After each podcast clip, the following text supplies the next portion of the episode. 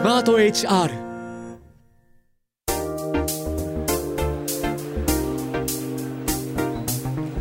堀井美香ウェンズデイホリデー。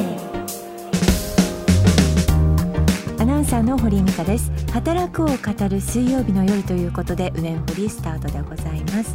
ゲストは前回に続いてドムドムハンバーガーを運営する株式会社ドムドムフードサービス社長の藤崎忍さんです。今回は人生後半戦キャリアの終わりそれからについてお話ししていきます。働くすべての人を人事労務から支えるスマート HR がお届けする堀井美香ウェンズデーホリデーぜひリラックスしてお聞きください。ウェンズデーホリデー堀井美香がお送りしています。今回のゲストは前回に続きまして日本初のハンバーガーチェーンドムドムハンバーガーを運営する株式会社ドムドムフードサービス社長の藤崎忍さんです。藤崎さん今回もよろしくお願いいたします。よろしくお願いいたします。前回は申し訳ありませんでした。私がですねあまりなんか質問攻め。でもないですとんでも。話が長くてごめんなさい。女性の先輩からですねもう興奮してしまいまして。はい。今回は落ち着いていきたいと思いますが。さて今回はですね藤崎さんとお話しするテーマこちらでございます。人生後半戦キャリアの終わりそれからという若干寂しめなテーマになっておりますが、えー、私堀井美香は去年50歳を迎えまして藤崎さんは私より少し先輩になりますが60歳に近づくとキャリアの終わり方について思いを馳せる時期に差し掛かっているのではないかと考えたりもします。もちろん中には生涯現役という方もいらっしゃるかと思いますが藤崎さんはご自身のキャリアをどのように考えまた今後の人生をどのように味わっていこうとしてらっしゃるのかいろいろ伺いたいと思っております。よろしくお願いいたします。よろしくお願いいたします。考えることありますか？えー、っとですね。うん。いつもなんか切羽詰まって走り続けてきた感があって私57歳なんですけれども、えっと周りでまあ、先輩が会社を退社されるとかあのドムドムではないですけどね、えー、あのとかいろいろ聞くと、まあ、そんな年なのかなっていうことはあの考えていますけれども、うん、なんか実際自分に当てはまるかどうかっていうとあまりそそういう意味では考えられてないかもしれないですね。そうですよね、うん、今本当にお忙しくて、うん、今一番こうなんかエンジンがかかってるっていう感じでもきっと、はい、そうですね。それもありますね、ね、はい。そうですよね、はい、だからその先の終わりとかゴールみたいなところは、うんうん、今あん。まり気にされてはないんじゃないですかあのそうですねあのその60とかいうその壁はあまり意識してないけれども、うん、やはり年を取ってきてこれから自分に何ができるのかとか、っていうのはすごく考えます。毎日考えます。何をこれからしていくべきなのかなって漠然としてるんですけど。今この立場にしていただいたからできることってないのかなとか、まあ、仕事のほかにですね今それ毎日考えます。でもなんかあの答えは見つかってない感じですけど。仕事のほかにっていうことはそのなんて例えば社会のためにとか、うんうん、まあ、仕事もまあもちろん、結果としては社会のために何か成してるということだと思うんですけど、ええ、なんかその他こうこうこういうところを良くしていきたいみたいなものも考えたりするんですか？そうですね。そういうのも考えたりしますし、うん、これまで仕事と育児とか、うん、まあ夫を守ることとかいろんなことをしてきて忙しかったんですよね。うん、でなんか若い頃と比べてそういうことが今なくなったんだけれどもその実はそうすると今度は私母90歳の母あのを介護してたりもするんですね。そういうウェイトとかもあったりとかうちの息子ってあのシングルファザーをやっているんですね。すはい、なんでそういうのをちょっと助けてみたいなと思ったりとか、うんうん、まあいろいろですね、うん、かといって仕事のウェイトって全然重いんですね。さっき言っていただいたように今とてもあの重いし、うん、SNS はいつも毎日あの依存症じゃないかっていうぐらい見ますし。ドムドムバーガー。もうずっとずっと 見ているのではいはい、ツイッター X ですけど、はい、見てたらあの藤崎社長にいいねしてもらったって、はい、あの本当一般の方がつぶやいてたから、はい、あこんなところまでフォローされてるんだ社長と思って。なので、ね、そのウェイトで言えば同じでなんですね。うん。じゃあまあ前は本当にこう切羽詰まってという感じでお仕事されていたという感じだろうけれども、今割とこう視界が開けて、なおかつでもフルでエネルギッシュにやられてるっていう感じですかね。そんな感じですかね。うん。仕事のこう割合というか荷重みたいなものはそんなに変わってない。変わってないと思います、ね、これきっと変わらないんでしょうね。いやわかんないです。ね、あの自分の時間も作りたいとか思いながらも、うん、ちょっと作り方がわからないっていうかそんな感じ。なるほど。まああの以前はその60歳で定年を迎える人が多かったわけですけれども今は人生100年時代とも言われてですね、まあ、働ける時間も本当に伸びてるし本当皆さんお若いですよね。7080でもうちの母も80後半で働いてたりするので、えー、全然あのキャリアの終わりっていうのは、うん、あんまりこうあここで終わらなきゃいけないんだとかっていう、うんうん、サラリーマンであってもそういうのなかなかなくなってきたかなと思ってるんですが。どうでしょう？藤崎さんはそのキャリアの終わりみたいなことを、まあ、社長さんでもいらっしゃるわけでどのように捉えてますか？あの、まあ、仕事キャリアが仕事についてのキャリアなのかなっていうと、うん、まあ、お金を稼ぐってことじゃないですか。うん、でそれについては必要がなくなったら別にいいのかなって思ったりするんですね。うん、でもそうじゃなくて自分に何ができるのかっていうか仕事っていう意味のキャリアじゃなくてね、うん、できるのかっていうのはやっぱり考え続けていくのかなっていう気はしていますね。うん、であのまあ生涯現役で働くから頑張るみたいなイメージとはちょっと違いますね。うん、あのうん、できることをしていくっていうか、なので今の社長の職をですねあのなんだろういつ引き際とか、そういうのはなんかいつやめてもいいと思うっていうかいつでもいいとかって思っちゃう感じでしたから、うんそこに固執,、うん、固執するものはなくて、うん、で特に私なんかあの、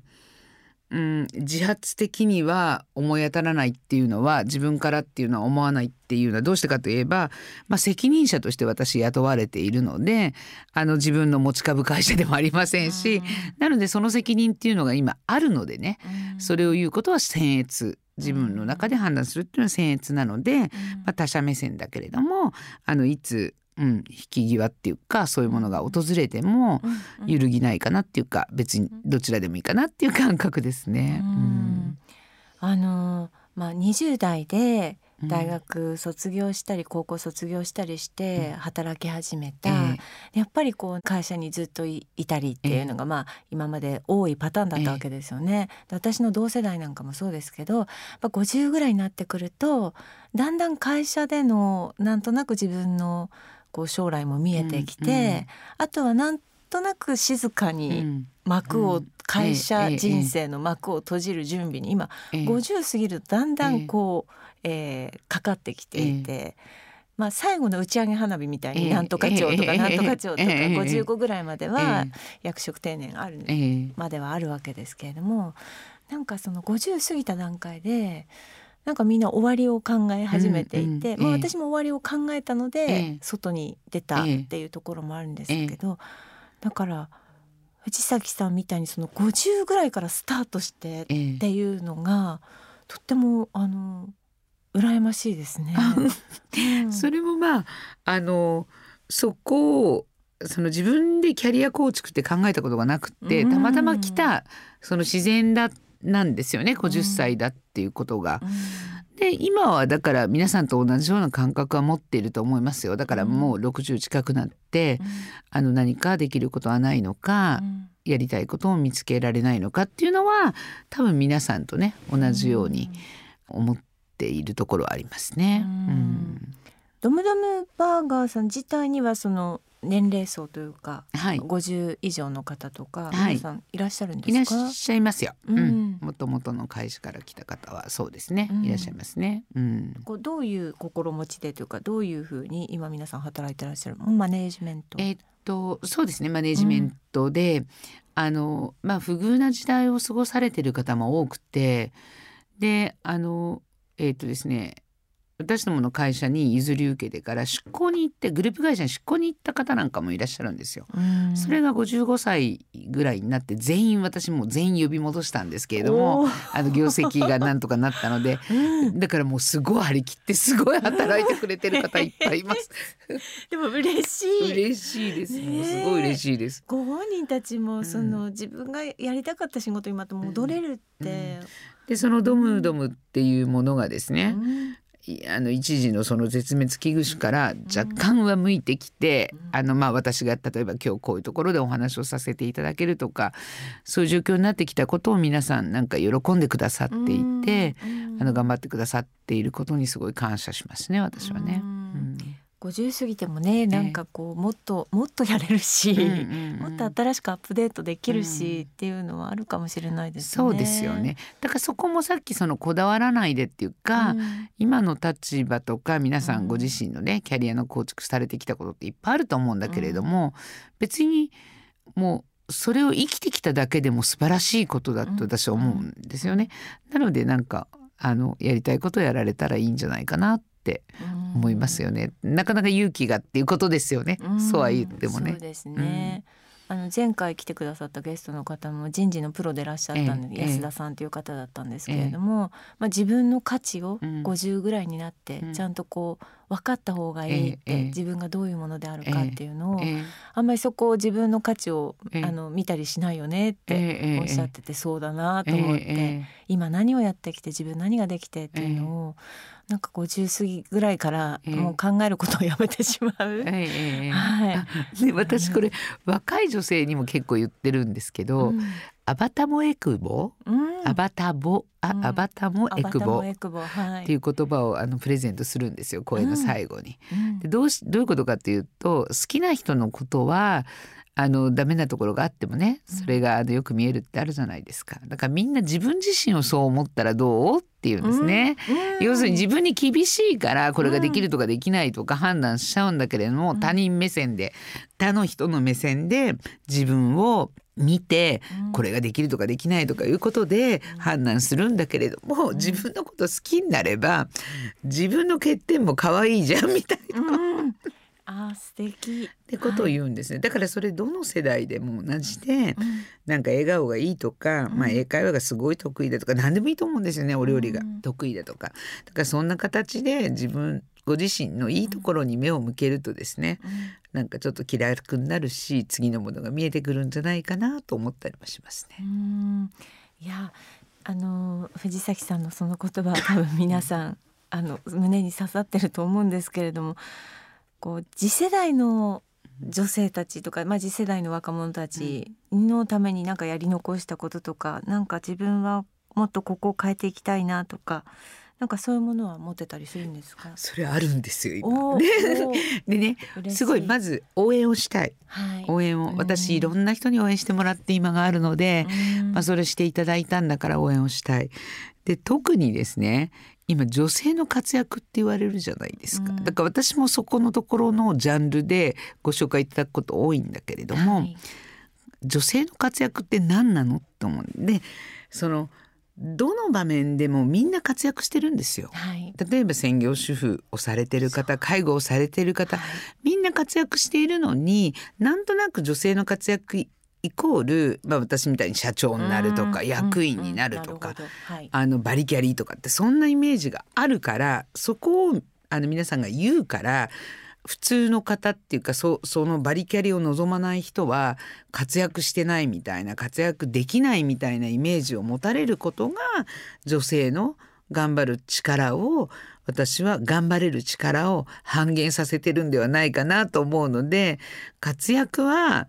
あのこのある一定の人たちのことだけを言ってるんじゃないのよっていうことを伝えたい。いや それそうだと思います。はい、その光が当たらなくても本当にね、うん、なんか一生懸命そうですそうです。覚悟を持ってやってる人たちもいるし。そうです。はい、うん、そうなんですよね。はいうん、それは言っていきたいと思っています。はい、そのこと言いたい。まあ、あの、はい、藤崎さんも、まあ、私もそうですけれども、こうやって出るメディアがあったりとか、はい、発言する場所があったりするから。まあ、私たちがね、そういうところの人たちにね。注目してったりっていうのは、はいはい、役目としてあるかもしれないですね。あはいあのそれぐらいなんです本当小さなことかもしれないけど、うんできることってあんまりないのであのそういうことちょっと言っていきたいなというふうには思っています。うん。そうですね。、はいやもう本当そうなんですよ。なんか若い人たちって本当柔軟でアイデアもあって、うんでまあこう主婦やってたりそのあ働いてなくて一日家にいるんだっていう人でもですねなんか本当になんか一生懸命生きてる人たちたくさんいて、ええええねそれをなんかみんなで共有し合っていいうねいいねって褒めてそうです。そううんみんなで底上げしていけるといいなってそうですね。本当にそう思思いま。すよね、はい。そうなんですだからちょっとはい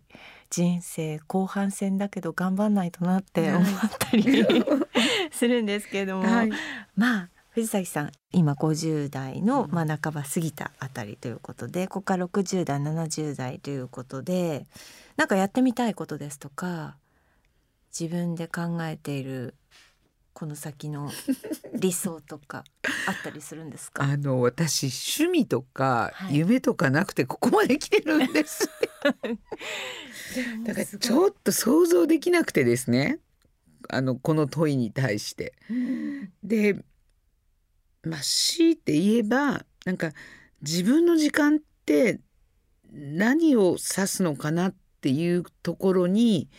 向き合ってみたいなって思うんですよね。だからなんか仕事があって家庭があって自分の時間みたいな、うんそういう割り方を一般的にはしますよね、なんか。だけどもしかすると自分の時間って全部が自分の時間っていうことでもよかっただから私が今来たこの流れも良かったのかなっていうふうに思えるかどうかっていうのをちょっと考えてみたいなと思いますね。うんうんなんか具体的にこういうことっていうのは特にはないんです。全然想像ができないんですよ。でもそうですよね。想像しないようにうんじなんかこう動いてきたんですもんね。うんだってまさか主婦だった時の藤崎さんがはい、109で働こうと想像？うん想像しないです全く全く正反対の場所にいました。新橋のお店作るため事業企画書出すとも思わなかったし、思わないです。私あの夢はお嫁さんで小さい時からで夢をあの実現できたんですよう。んで政治家のお嫁さんとして支える人生を、あのやみたいとすごく思ってたんですね、うん心の底から。うん、それも立派ですよね。いえいえだから、うん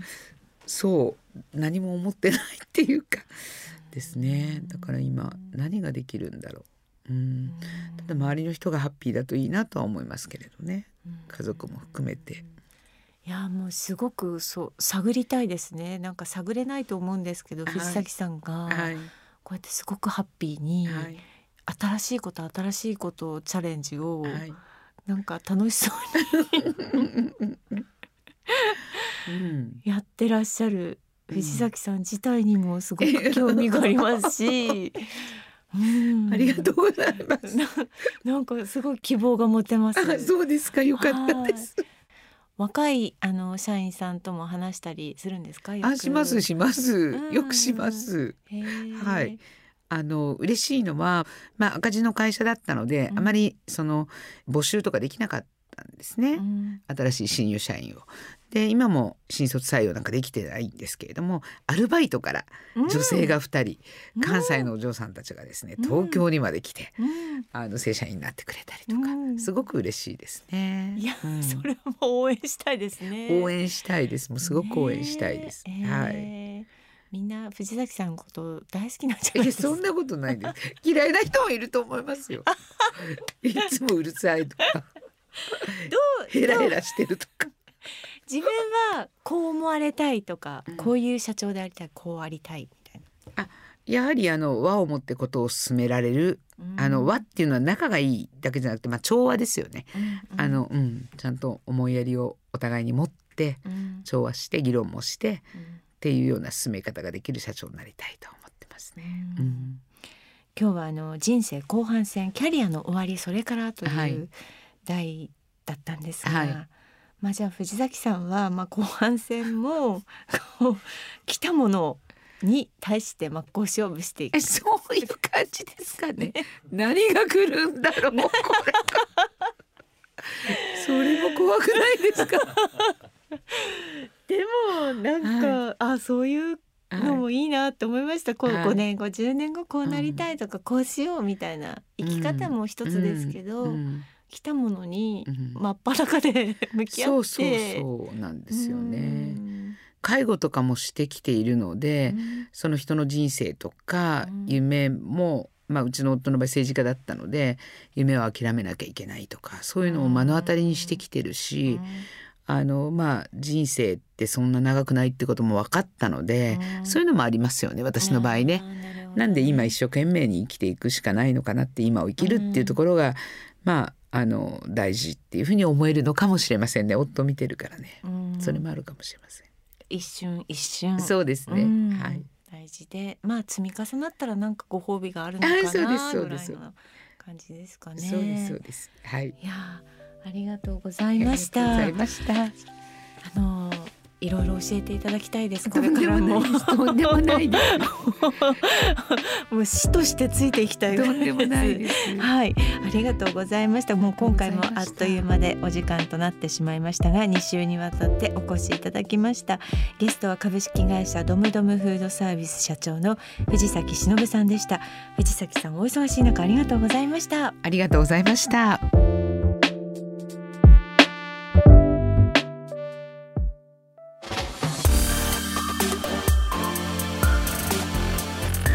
堀井美香ウェンズデイホリデー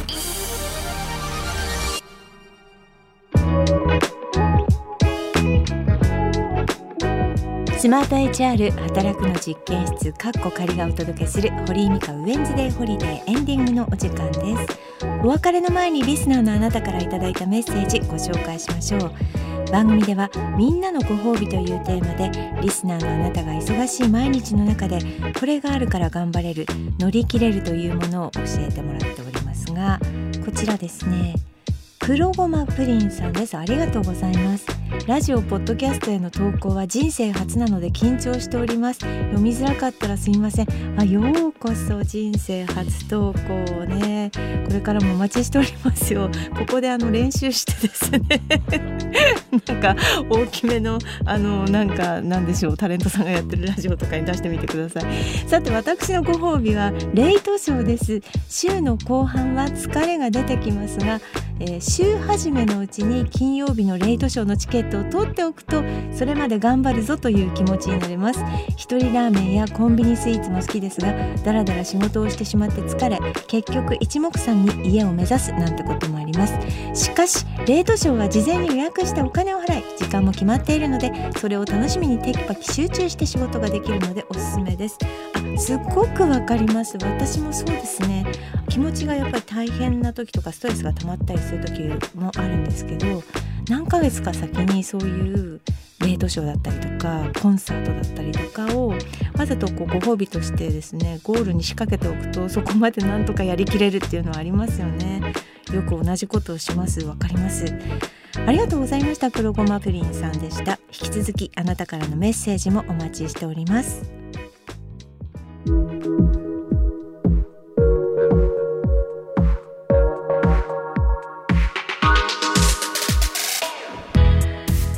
て今回は株式会社ドムドムフードサービス社長の藤崎忍さんをお迎えいたしました。2回目のテーマは人生後半戦を考えるということでやってきたんですけれどもまあ私もそうですし藤崎さんそうでしたが今のことを一瞬一瞬頑張っていって、まあ、結果どうなるかお楽しみ？ということでいいんじゃないでしょうか？ということでございましたけれどもね。はい。藤崎さんすごいバイタリティのある方なのでこれからどんな風にドムドムがまた変化していくのかというところも楽しく見たいなと思っております。さあそしてですね番組をお聞きのあなたのメッセージもお待ちしております。メッセージが読まれた方には番組特製ステッカープレゼントしております。些細なことでもいいのでぜひ送ってください。現在募集中のテーマですがあなたのお仕事を聞かせてこの番組きっといろいろな職業の方が聞いてくださっているんだと思います。リスナーの皆さんが普段どんな仕事をしているのか楽しさややりがいまたはこんな苦労があるといったことをぜひ聞かせてください。そして朗読で成仏です。リスナーのあなたが今仕事について悩んでいることもやもやしていることを送ってください。あなたのメールを私が朗読風にじっくり読み上げてその悩みを成仏させます。こちらも引き続きお願いいたします。そしてみんなのご褒美です。新コーナーでございます。忙しい毎日これがあるから頑張れる。乗り切れる。あなたにとってのご褒美を教えてください。仕事にまつわるご褒美であれば物でも場所でも構いません。その他番組への感想もお待ちしております。メールは番組の概要欄にある投稿フォームからお送りください。この番組ウェンズデーホリデーの情報については番組 X やスマート HR 働くの実験室カッコ仮のウェブサイトをチェックしてください。番組 X のフォローもお願いいたします。それではお時間です。素敵な水曜日お過ごしください。お相手は堀井美香でした。